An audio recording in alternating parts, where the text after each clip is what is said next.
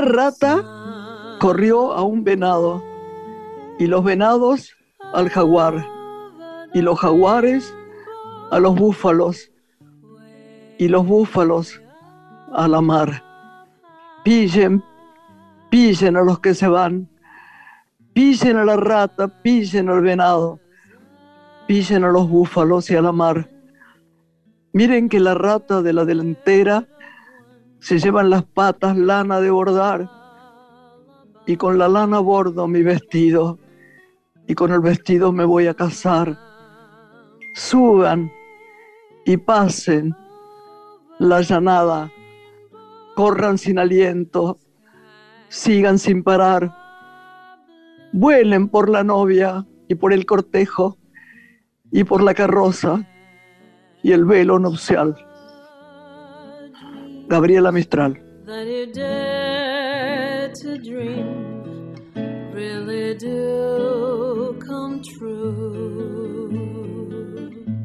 Hola Lore.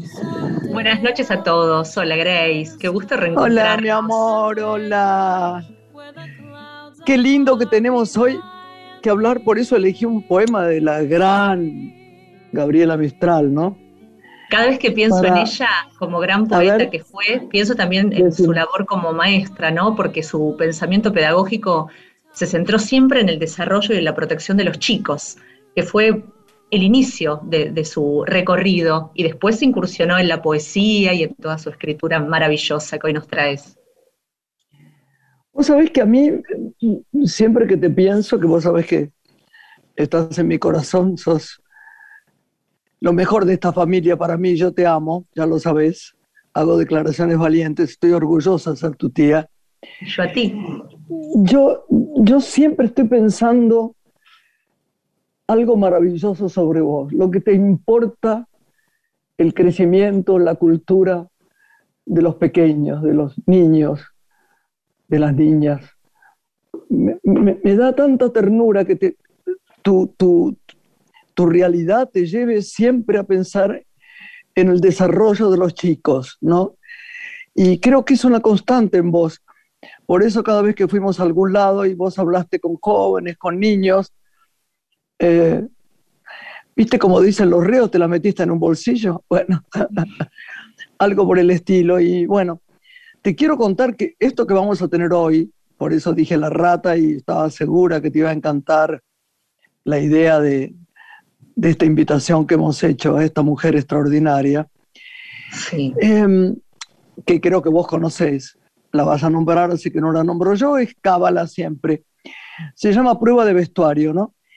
Y te pido, y les pido a todos que lo compren, porque pocas veces he visto un libro, porque viste que hay libros sobre muchas cosas, ¿no es cierto?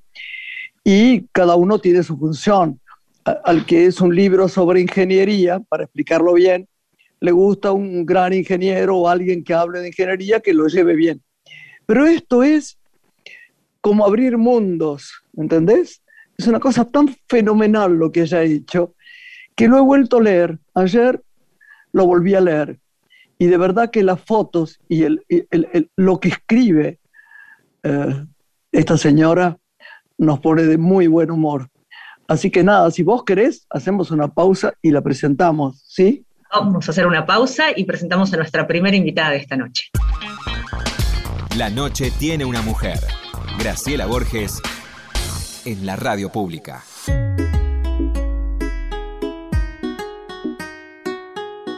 Bueno, Lore, llegó el momento de la presentación de nuestra amiga, de quien he ponderado tanto su escrito, ¿no?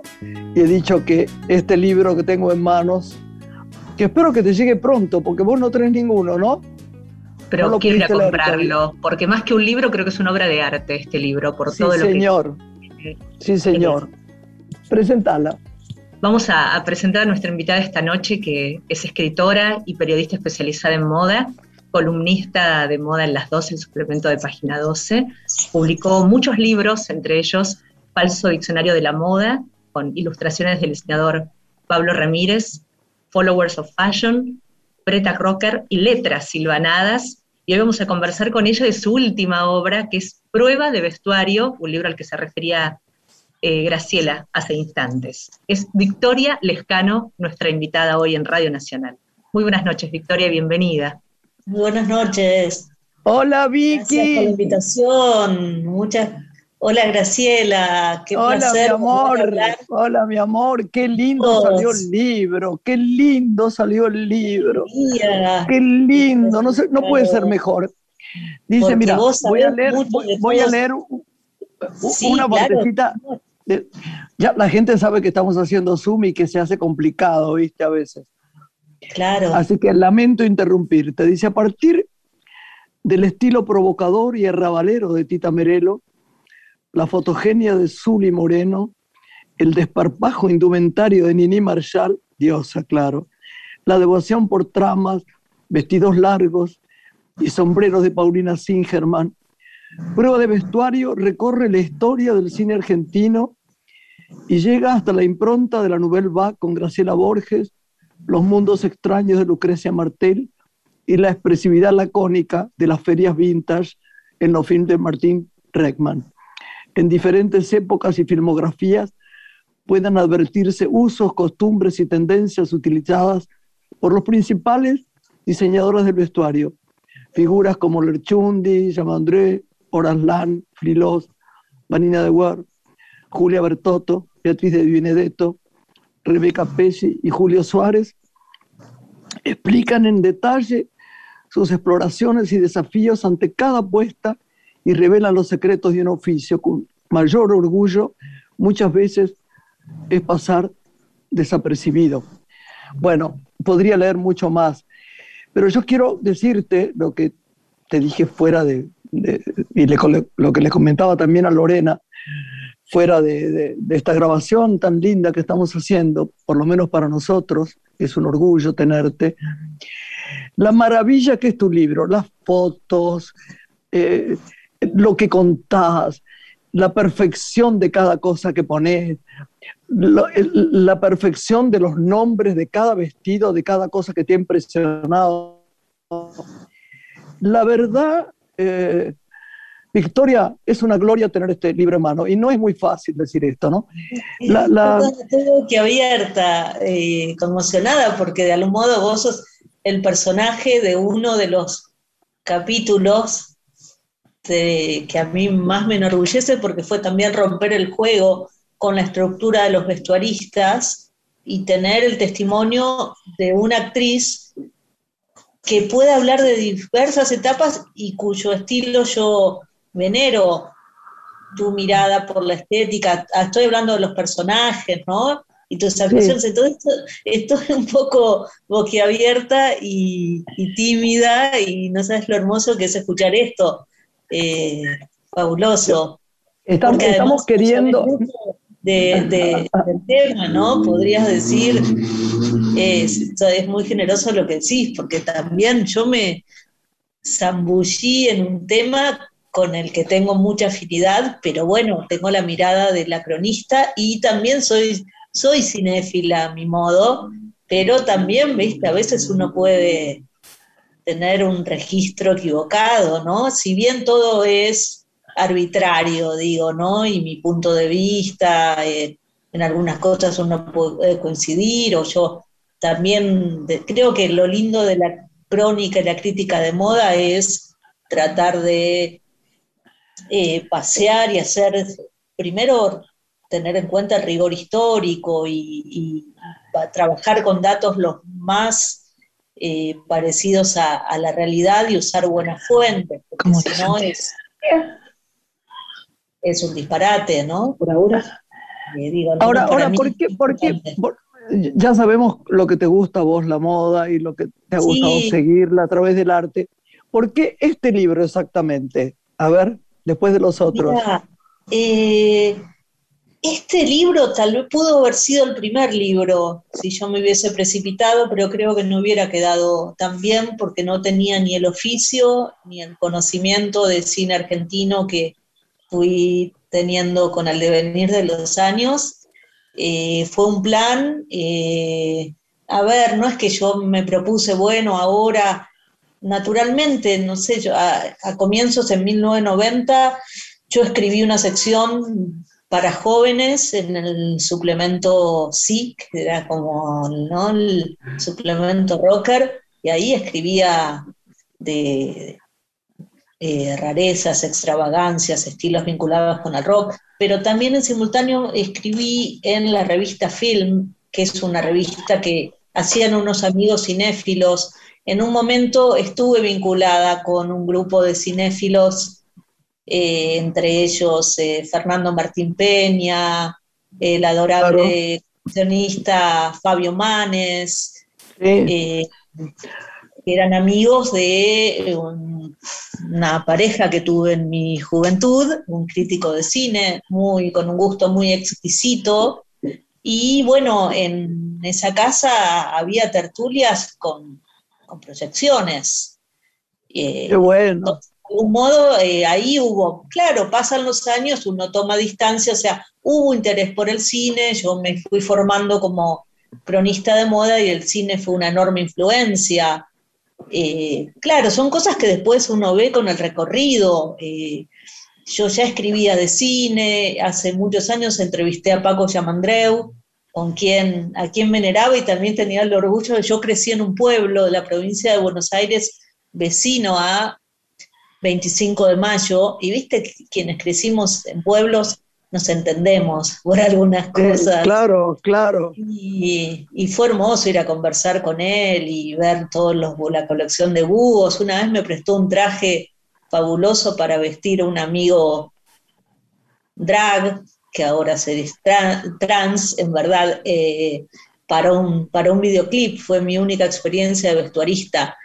Estoy hablando de Paco Yamandreu.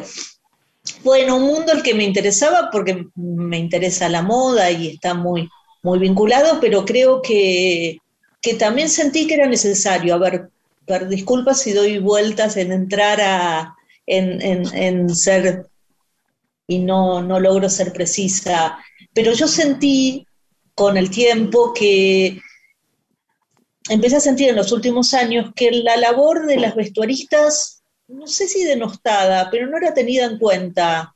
Se estaba hablando de, bueno, ¿qué, traje fabuloso se puso tal actriz para ir a la gala, a la alfombra roja?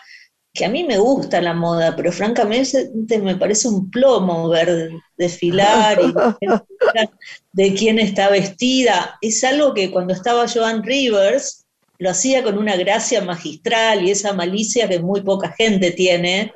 Es verdad. Pero después, viste, ¿qué tenés puesto? Y, yo empecé como a indignar. Pero claro, eh, además, bueno, yo tengo la un poco la mirada de quien no tiene la presión de escribir en medios de moda donde te rijan las pautas, esos dictámenes, entonces me pude dar gustos. Pero vos sabés que a mí me desasnaste, porque por ejemplo, había un vestido que dice, Graciela Borges tenía en tal escena un vestido de Valenciaga con, una, con un clip de brillantes, y yo dije, yo tenía eso, yo me acordé. Entonces empecé a pensar cómo era, porque, por ejemplo, hay vestuarios que a mí me tuvieron enamorada. Por ejemplo, Hay una, casa, hay una casa que desapareció, pero yo me doy cuenta, por ejemplo, que el infierno tan temido tenía, vos escribiste sobre eso para, para ahora te dejo libre, una casa que se llamaba La Mujer del Arroyo, aparte de la vestuarista divina que había en la película. Y yo dije, qué ropa, lo vuelvo a ver cada vez que la vuelvo a ver y digo, es actual. Hay gente que se adelantó, ¿viste? Para esta actriz de teatro, de teatro vocacional, claro. en un momento dado, era, era una cosa deslumbrante. Entonces, yo no quiero mm, ocupar tu tiempo con esta hora que tenemos tan linda. Quiero, para hermoso conversar sobre tus vestuarios, me parece que... No, no, no, no, yo quiero que vos hables en totalidad. Ahí te la dejo a, Lore, que tiene ganas, me contó, de, preguntarte muchas cosas. Ahí va. Victoria, quisiera conocer, ya que en este libro vos representás las distintas épocas ¿no? del cine argentino, ¿qué estilos se aprecian en los vestuarios de nuestras películas ante todo? ¿Y cómo te nutriste de los materiales para hacer este libro. ¿Acudiste a material audiovisual, de archivo? ¿Cómo fue el recorrido para llegar a hacer esta obra literaria? Mira, los estilos son diversos. Creo que intenté indagar en los distintos estilos argentinos, el tango especialmente, esa mezcla de, ¿no? entre los inmigrantes y la extravagancia y, también alusión a las diferencias de clases y, y, hay algo de un poco del, vestir, del estilo barroco que presentó Nini Marshall en sus personajes ¿no? Esas esa eh, genia. Esa genia, ¿no? Con sus reflexiones sobre las eh, compradoras en la, de la tienda La Piedad. Yo me remitía a distintos materiales. Por un lado, no había un libro oficial sobre el vestuario en el cine argentino. Hay muchos libros sobre el vestuario en los estudios de Hollywood, pero no había, sí hay libros de Horas Lance que son muy buenos, tienen información más referida a su obra y menciona, y eso fue una fuente de datos importante. Pero aquí la base fundamental, además de las entrevistas que tuve tanto con Graciela, que fue la única actriz que yo elegí entrevistar, y esto no es eh, eh, para, digo, realmente tenía, me, me, pareció que... Vicky, todo el mundo habrá estado, eh, estaría pero feliz de haber colaborado con vos en algo tan intenso. No, pero por algo, porque además esa mirada eh, desde tu estilo en Zafra hasta eh, la última película que yo vi, que es La Noche de las Comadrejas, siempre hay, hay, hay como hay una vigencia y además yo hace años te observaba en los desfiles y conozco, sé que hay un interés genuino por la moda, ¿Cómo es el estilo de Graciela, Victoria? ¿Cómo la definís? Claro, Victoria, Victoria, Victoria, déjame que haga un chiste, déjame que haga un chiste. Dale, dale. Juan y la familia, está acá mi sobrina, pero no lo va a decir, y mi mamá, que me adoraba, siempre que íbamos a visitarla me decía la misma frase, pobrecita, qué desarregladita. Para la vida soy como Julia Robert, ¿viste? Básica total, ¿viste? Que sale por ahí, que vos la ves en, en el supermercado y decís, yo le daría una limosna, bueno, así es. Pero sí sé que miro mucho los personajes y pienso mucho, como pasó con dos hermanos, que la chica que era divina, no, digo, vos no te das cuenta de, de esta mujer, de la época de esta mujer, de los trajes que usaba de cómo tenemos que hacerla cursi, pero con cosas verdaderas. No es fácil eso, no es fácil. No, no, hay. Porque es el personaje, ¿no? Que siempre tenía que estar un poquito fuera de lugar y overdress, pero sin que fuese una parodia, porque de hecho ella es la que va a los cócteles. Sí, es adorable el personaje. Sí, seguro. Pero bueno, yo desde la mirada de cronista te observaba en los desfiles y bueno, y siempre elegantísima y con un estilo particular, singular, porque no seguís las últimas tendencias. No. Y eso se nota. Bella, bueno, yo aprecio eso, miro esas cosas en los desfiles, me aburro en los desfiles. Bueno, me aburrí, ahora ya no hay casi desfiles. No. Eh, en general, a veces hay desfiles fabulosos, pero en general, viste, la manequén. Entonces, siempre una gran parte del desfile, lo más interesante, está entre las asistentes. Claro. Y Victoria, ¿hubo alguna década o alguna película que puedas citar como ejemplo que te haya parecido deslumbrante en su realización del vestuario? Sí, eh, para mí fue un hallazgo todo el momento Manuel Romero, Paulina Singerman en Caprichosa y, Millonaria. Me parece una película increíble, primero por el sentido. Increíble, increíble. Las situaciones, ella diciendo como una fashion victim, ¿no? que víctima de la moda, cuando no se hablaba de ese tema, sollozando, eh, llena en, en una escena está se prueba para una fiesta que va a ser en el jardín de su casa y donde todos tienen que llevar a sus perritos, porque es el cumpleaños del perro, y ella está desesperada, se prueba mucha ropa, la tira, la arroja y le dice a la persona que la asiste, nadie me entiende, ya no, no sé qué ponerme. Esas, pero también me, gustó mucho hay algo, a mí me gusta trabajar con los estilos también, bueno, eh, no te terminé de responder algo acerca de las fuentes, porque las fuentes principales son las películas, los diálogos y los guiones y, ver las películas, escuchar, tomar nota, eh, eso fue fundamental, además de las entrevistas. Ir a hemerotecas, a la hemeroteca de la Biblioteca Nacional fue fundamental, el Museo del Cine fue fundamental, la biblioteca de la Escuela de Cine a mí me, gusta, soy un poco nerd, me encanta ir a esos lugares, soy feliz entre los papeles. Y, las revistas que me parecen modernísimas. ahí, perdón, y, vuelvo a, termino de responder la pregunta anterior de, Lorena. Y en cuanto a, a las, sí, a, ver, Caprichosa Millonaria, después Elvira Fernández vendedora de tienda, con esta chica, la joven que vuelve de Nueva York y eh, decide hacer un, eh, solidarizarse con los trabajadores de la tienda de los establecimientos Durant, la tienda de su padre, que a los que quieren echar y de repente ella se hace pasar por una vendedora, o sea, hay algo también muy, muy porteño, creo, y muy argentino en muchas tramas, y me gustó mirar eso desde la estética y también, bueno, en un momento un personaje, creo que es en, Isabelita, ¿no? A Paulina Singerman, cuando ella, no, esto es una rubia del camino, la mujer también, la mujer, ahí hay un juego entre las clases y también como un personaje, cómo se pueden eh, mostrar eh, matices en las en la personalidad, en las emociones y en el modo ¿no? de, ir por la vida a través de la indumentaria. Yo estoy, eh, bueno, a mí el, volviendo a, Paulina Singerman, por ejemplo, en un momento ella se escapa, esto es en una rubia en el camino, se escapa de su boda en el sur, eh, ah,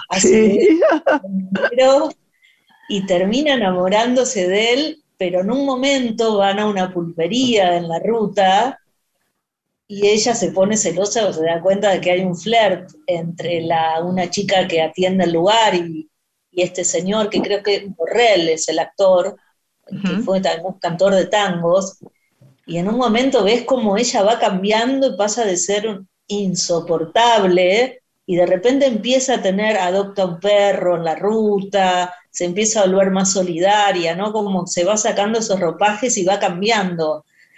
Pero bueno, eh, me parece lindo, bueno, son cosas que a mí me gusta observar. Hay una serie, Victoria, que fue un suceso en Netflix, Graciela tal vez la vio, Gambito de Dama. Eh, inspirada en esta serie están los vestidos de Beth, que son encantadores. Claro. Vos diste, talleres al respecto, ¿podés contarnos de eso? Sí, sí, sí, el año pasado, plena pandemia, mi, un poco mi reconstrucción, mi oficio fue dar talleres y la, lo pasé genial. Y sí, trabajé con el personaje de Beth y toda la recreación del estilo de los 60 que hizo la vestuarista y ver cómo se trabajó con las geometrías, y cómo cada traje iba eh, dialogando un poco con las geometrías ¿no? del ajedrez y también la transformación del personaje, ¿no? de la nena que llega al orfanato con un vestidito. A mí me gusta mucho mirar eso de la ropa, por ahí los detalles que hablan de la historia, de la persona, más que de... Fue, divina esa, esa, serie, a mí me encantó. ¿Sabés qué estaba pensando? Porque lamentablemente no tenemos hoy tanto, tanto tiempo porque vamos a seguir hablando con vos siempre que nos dejes. ¿Sabes de qué me acordé mucho? Me, acordé mucho de Delia Garcés. Claro. Delia era maravillosa, de un refinamiento y de una gracia que pocas veces yo vi en una, en una actriz.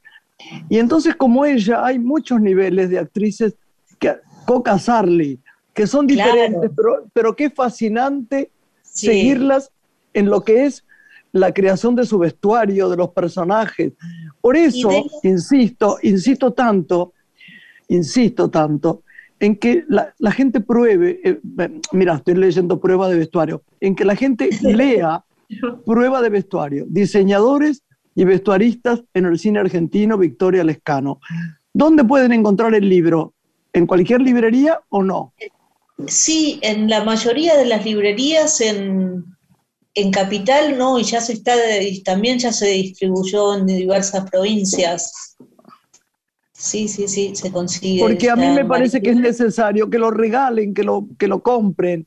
Se van a entretener y van a encontrar un mundo tan maravilloso, Victoria, del que yo te doy gracias. Te dejo hablar. Eh, eh, eh, no, me quedé pensando, Graciela, en la introducción de esta nota donde Victoria homenajeaba a las vestuaristas argentinas, ¿no?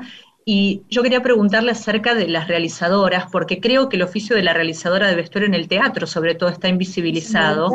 y se aprecian los premios que no le dan un reconocimiento a, la realización, pero sí se lo dan al diseño.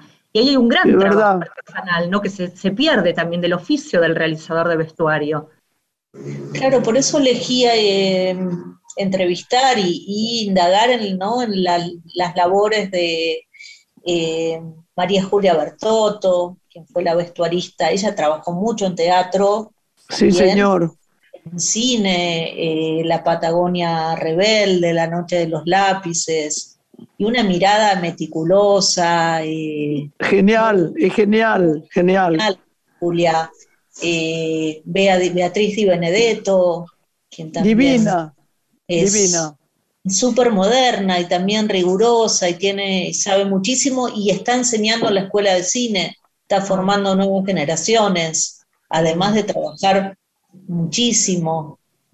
Eh, también me gustó, bueno, yo ahora Lance lo había entrevistado hace muchos años y lo volví a entrevistar y me sirvió mucho para entender un poco algunos temas de Suri Moreno y él me contó anécdotas. Bueno, él es un personaje de otro, de otro siglo y un nombre con muchas singularidades y la verdad que me parece que es grandioso, que fue, a mí me sirvió mucho volver a hablar con él y, indagar más en, su, ¿no? en, los vestuarios.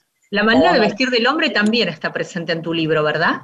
Sí, eh, el tema es que a mí me parecía necesario. También hice un recorte, a mí me gustó mucho todo lo que es, bueno, películas como La Edad Difícil, Pantalones Cortos, también en, mostrar un tema del barrio. y, Lucrecia. Sama, claro. Bueno, Sama, para mí el vestuario es bellísimo, es una maravilla. Lo hizo Julio Suárez, que es un adorable también él creció en, un paraje cerca también del pueblo, entre...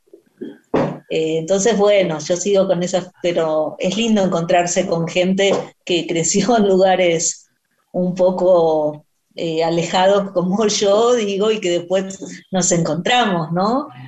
Eh, Querida Victoria, nos tenemos que ir, pero yo te doy las gracias y te pido un favor. Sí, que retomemos este tema, que lo retomemos. Sí, ¿Sabes por qué? Porque hay, mucha recorrida que yo quiero contarte y que vos me cuentes a mí.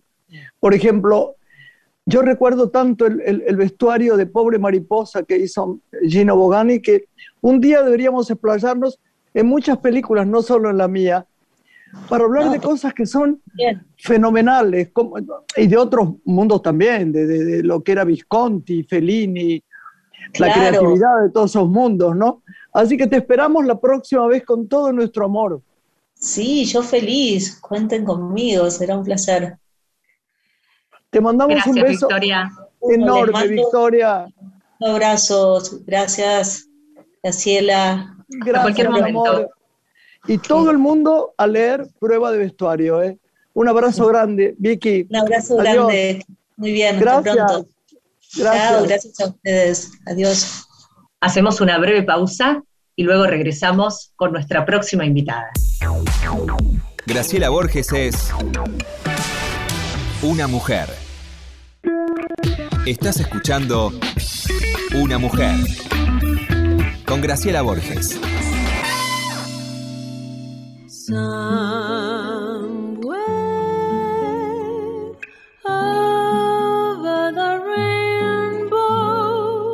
Lore de mi corazón. Presentamos ahora una de las más creativas y, divinas actrices que hay en este país. pero cada cosa que hace es, vos que yo hice un programa con ella, ¿sabes? Este, Lorena, ella hacía hija mía, y yo observaba lo que ella ensayaba, ¿no?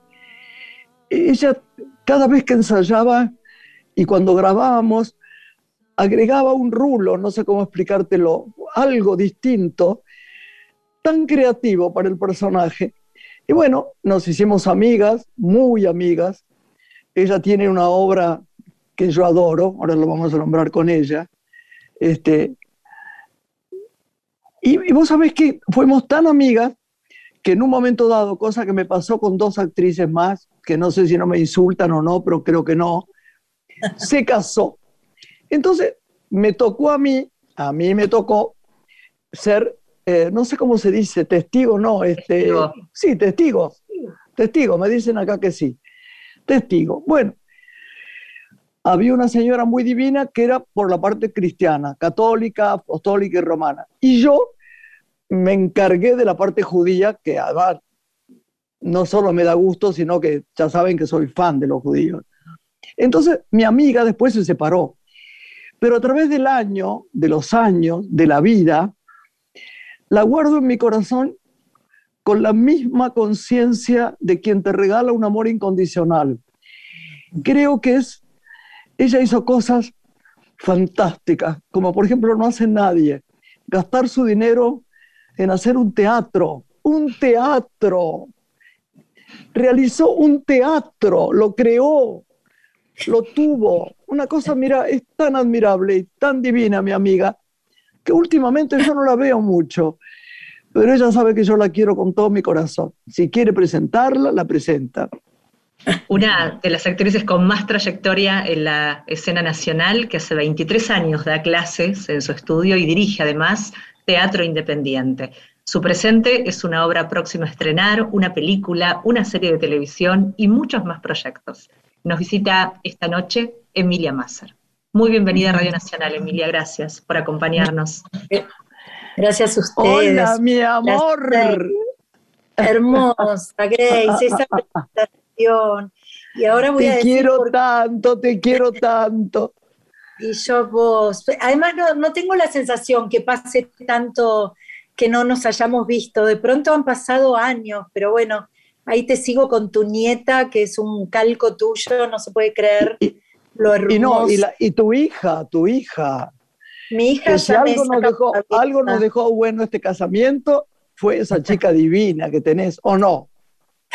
es que el amor se transforma, pero si, si hubo amor se transforma en algo lindo, el amor deja lo, mejor y, de ese momento tan, tan mágico que participaste en mi vida, que quiero decir por, qué te propuse que, nos leas una poesía para casarnos. No había manera de casarnos ni en una iglesia ni en una sinagoga, porque al principio no queríamos hacer nada religioso, pero sí algo místico y, me parecía muy emocionante porque me emocionás como actriz y sos de las grandes actrices que tenemos. Entonces digo, para mí que, que, Graciela lea una poesía de amor que ella elija y a mí me sorprenda, para mí sería el sumo, es ese instante mágico que, que necesitaba para decir que sí a, a mi ex marido.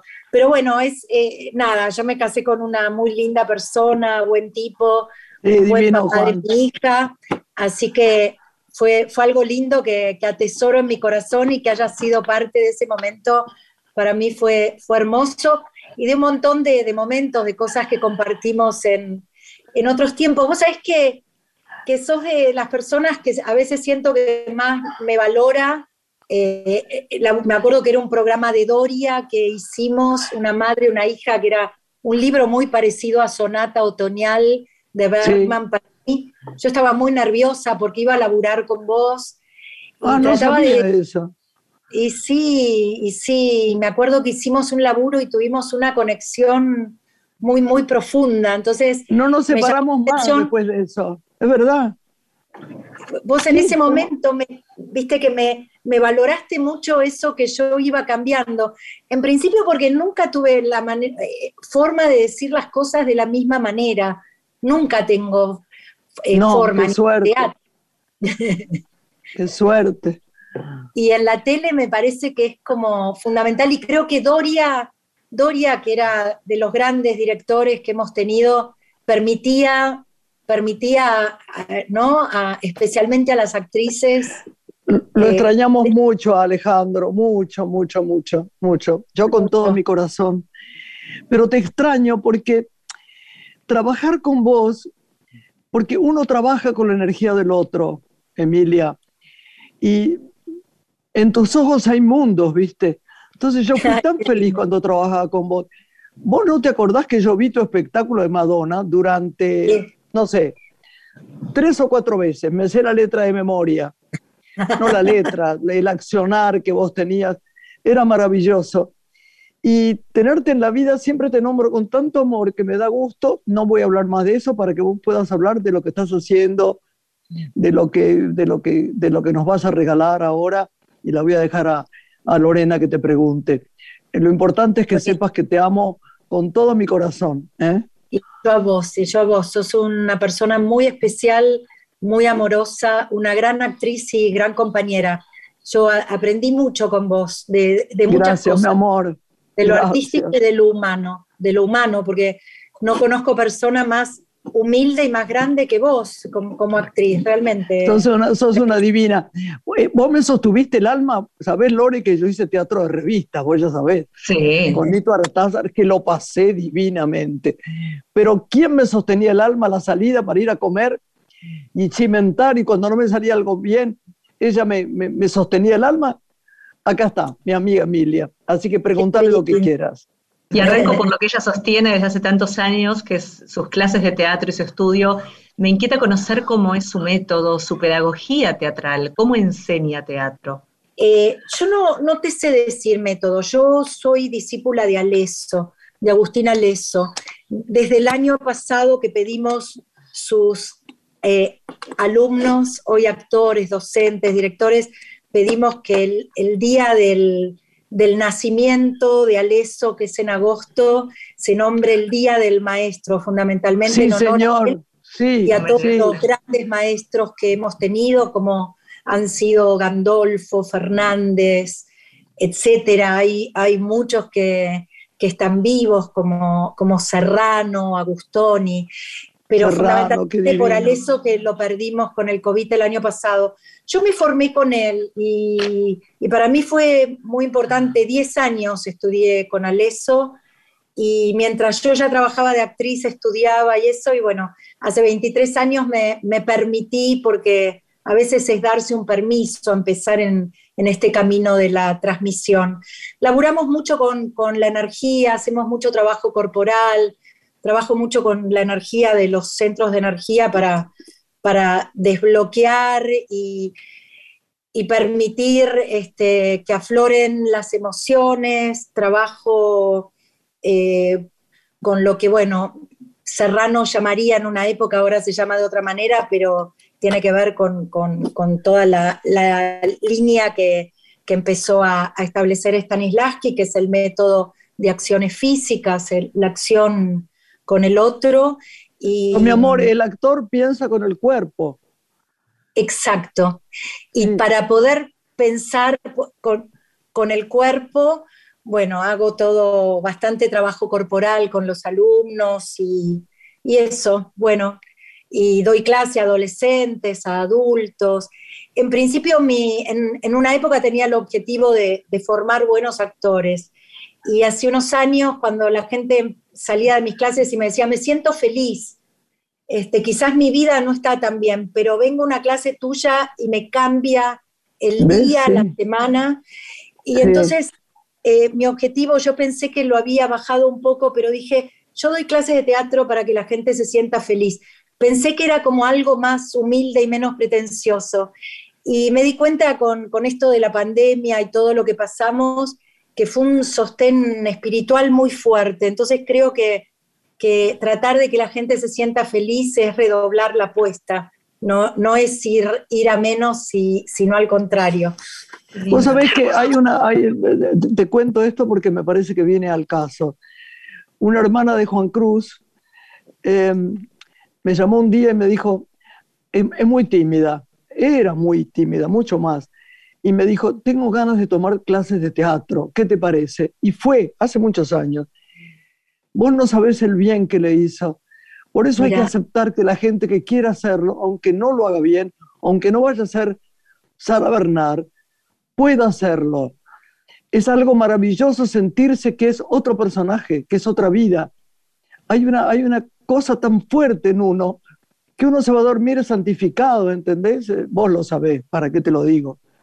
Eh, mira, ayer, pero viste que, quizás vos lo vivís, Grace, yo lo vivo, pero lo que sucede cuando ves que otra gente que estás eh, guiando eh, le sucede es doblemente gratificante. Ayer estoy dirigiendo una, estoy dirigiendo varias cosas, pero una de las obras es una adaptación de unas obras de Alejandro Casona y tiene un título una, versión libre de Siete Gritos en el Mar y se llama Un barco al infinito.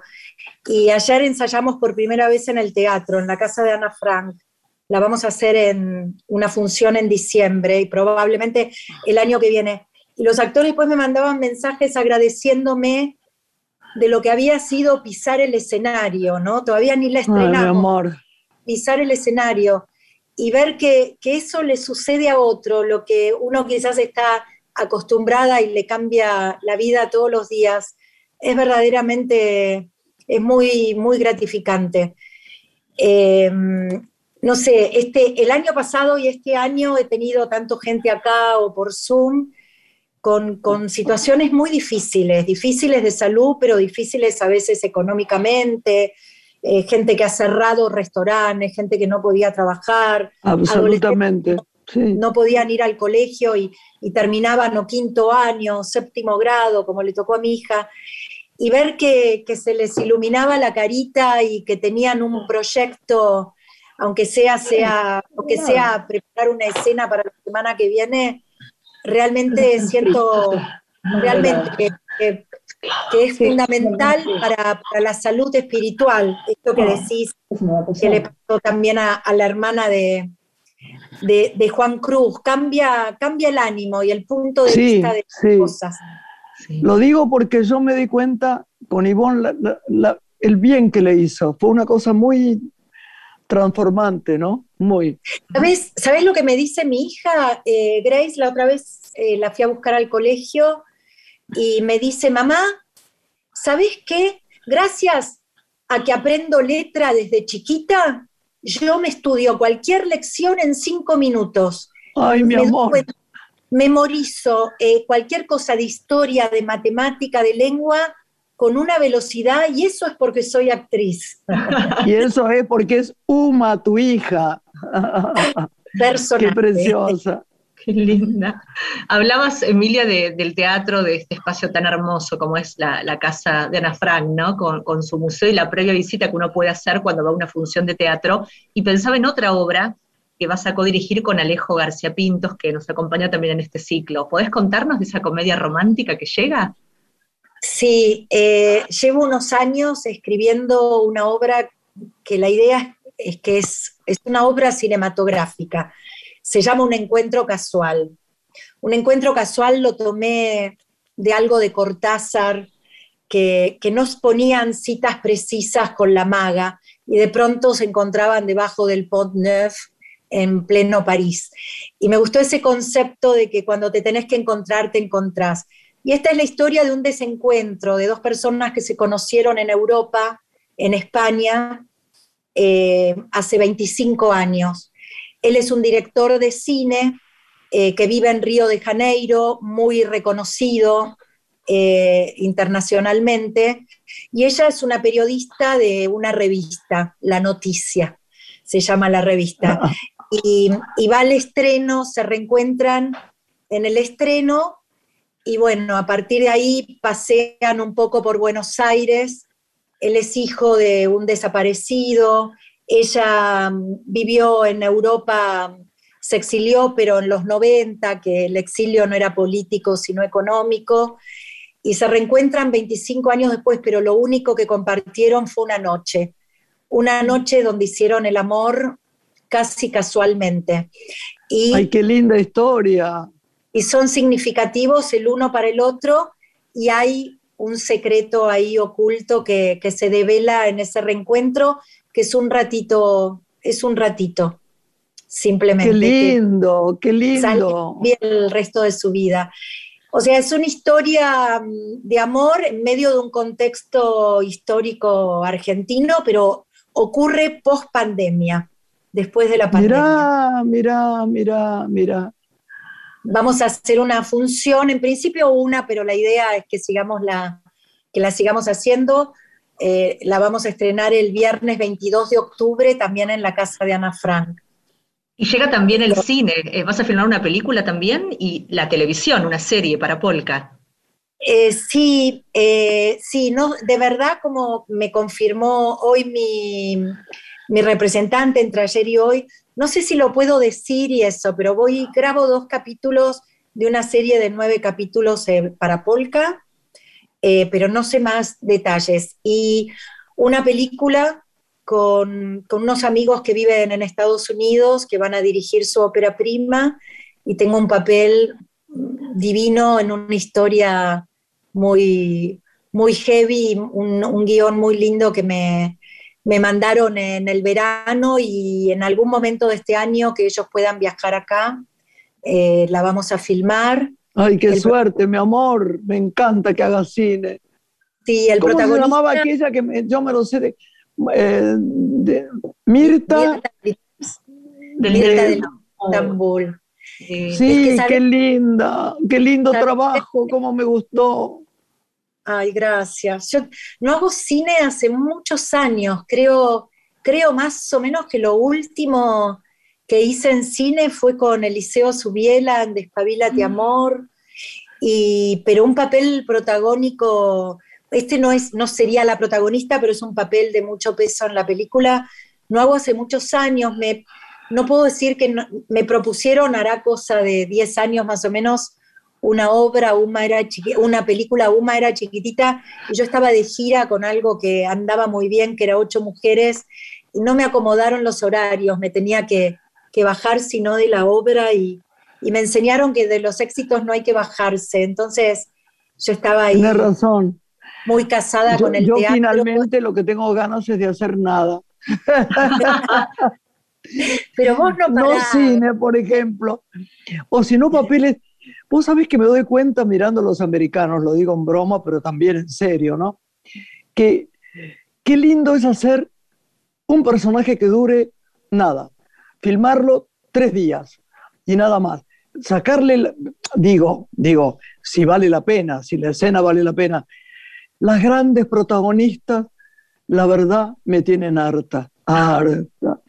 Eso de todos lo... los días, todos los días, 12 horas, 15 horas, volver a casa. El otro día lo conté, Brad Pitt dijo, no quiero filmar más, no quiero filmar de noche, estoy muy cansado, estoy muy viejo. Viejo, Brad Pitt.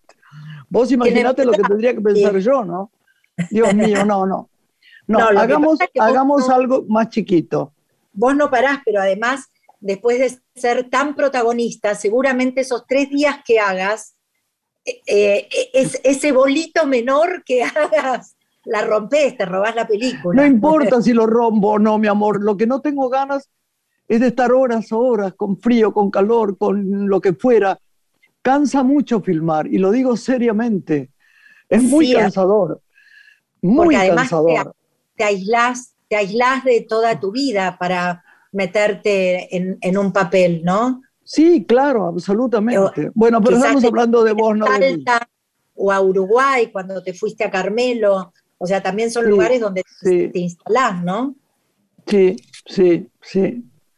Lore, ¿qué le bueno, preguntamos antes de, a... de, de despedirla, quiero que nos cuentes si lo puede compartir lo que viene en el Teatro Regina, que es otra obra, ¿no? Que estrenarás en septiembre. Sí. Víctor Wiener hizo una comedia que también produce, eh, que se llama 15 días para hablar de amor. Y estoy con Esteban Prol, este, con Fabio Di Tomaso, Eda Bustamante, Gonzalo Urtiz Berea y dirige Mariano Docena. Y Ay, qué estrenamos bueno. la semana de septiembre. Sí, y es una comedia liviana, linda, romántica, y nada, y necesitamos hablar del amor. Y ahí está bárbaro, mi amor, ahí estaré, porque ahora puedo con mis vacunas dadas ir a verte y darte un abrazo o por lo menos un trompazo de esos que se dan ahora. Y si puede ser ver la UMA, porque tengo muchas ganas de verla. Hace mil años que no la veo. No, sí, y e, ella te quiere aunque no te vea porque muchas veces hablo de vos y, y cuento. Vos decirle, que soy su tía Gra, que la quiere y que participé en este casamiento, así que tengo algo que ver también mucho. ¿eh? Claro que tenés que ver. que le dé un beso a su papá. Bueno, nos, tenemos que ir, pero bueno, te tenemos todo el tiempo y sabes que te amamos, ¿eh? Te amo, te amo con toda mi alma. Yo también, mi amor. mil gracias y bueno, un beso de Uma. Está esquiando en Ushuaia, mi, nena con, su padre. Mirá, el más lindo lugar del mundo. Sí. Te mando un beso grande y Lorena acá también. Gracias. Y ojalá puedas venir al estreno, que te vamos a invitar. Iremos. Un beso grande, mi amor, te amo. Un beso enorme. Gracias. Gracias. A ustedes. Lore, nos despedimos hasta la semana que viene. Así es. Que tengan una linda semana. Hasta pronto. Adiós. Una mujer se ha perdido. Conocer el delirio y el polvo. Se ha perdido esta bella locura, su breve sin